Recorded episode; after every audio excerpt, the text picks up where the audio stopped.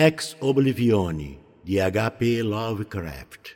Quando se aproximaram meus últimos dias e as repulsivas ninharias da existência começaram a empurrar-me para a loucura como as gotas d'água que os torturadores deixam cair incessantemente sobre um ponto do corpo de sua vítima, eu amava o radiante refúgio do sono.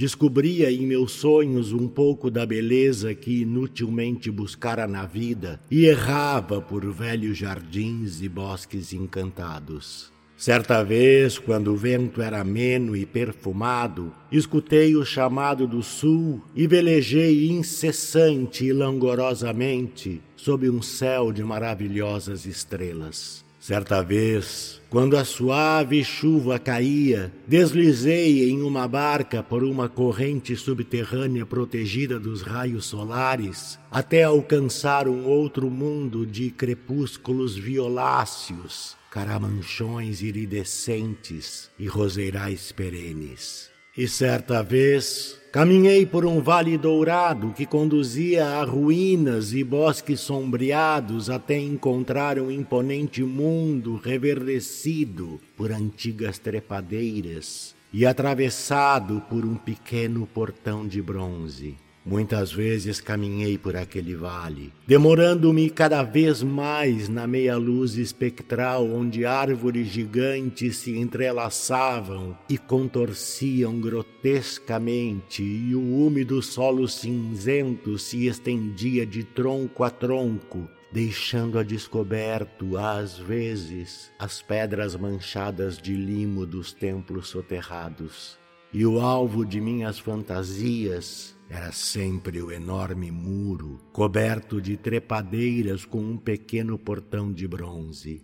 Depois de algum tempo, à medida que os dias de vigília iam ficando cada vez menos suportáveis por sua monotonia e mesmice, eu frequentemente deslizava em uma paz opiácea pelo vale e os bosques sombreados e imaginava como poderia trazê-los para minha morada eterna, para não precisar mais rastejar de volta para um mundo insensível, despido de interesses e novas cores.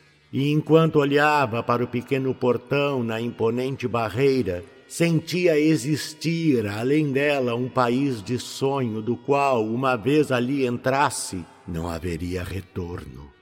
Assim, Todas as noites, no sono, eu me esforçava para encontrar o ferrolho oculto do portão no velho muro coberto de era, embora estivesse extremamente bem escondido.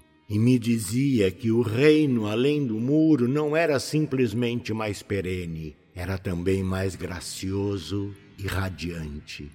Então encontrei certa noite na cidade onírica de Zacarion um papiro amarelado coberto com os pensamentos de sábios oníricos que há muito habitavam aquela cidade e que eram sábios demais para terem nascido no mundo da vigília.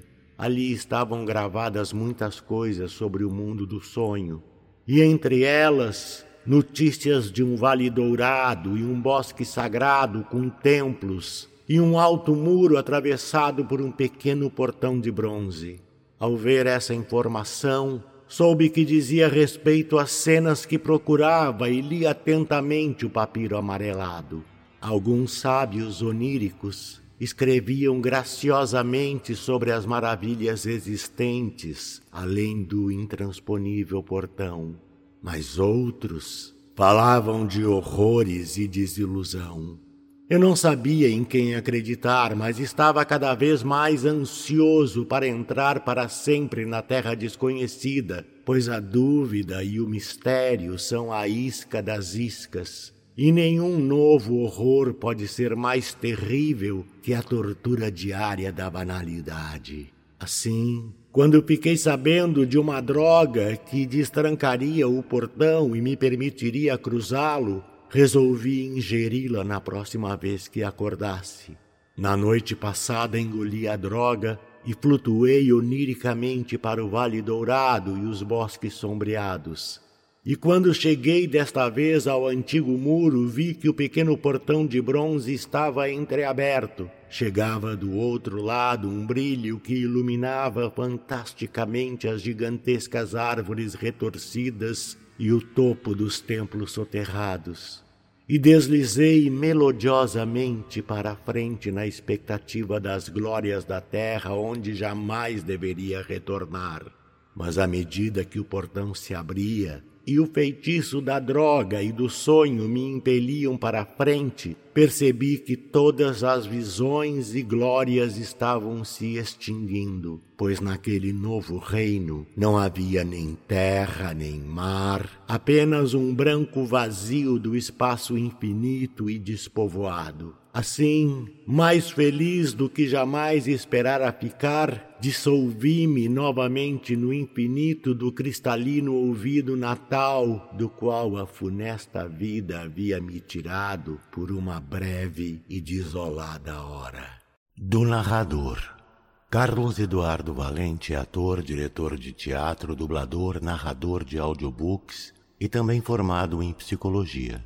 65 anos de vida bem vivida e cheio de histórias para contar, mas prefere contar e interpretar as histórias dos outros. Até tenta escrever um pouco, mas não tem a disciplina necessária como tem nessas outras áreas citadas. Depois de morar 20 anos em Porto Alegre, voltou a Pelotas, onde se formou em psicologia.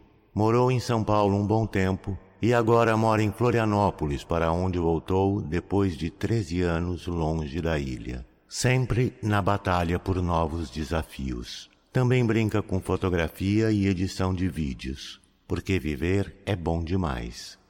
Contato carlão50 gmail.com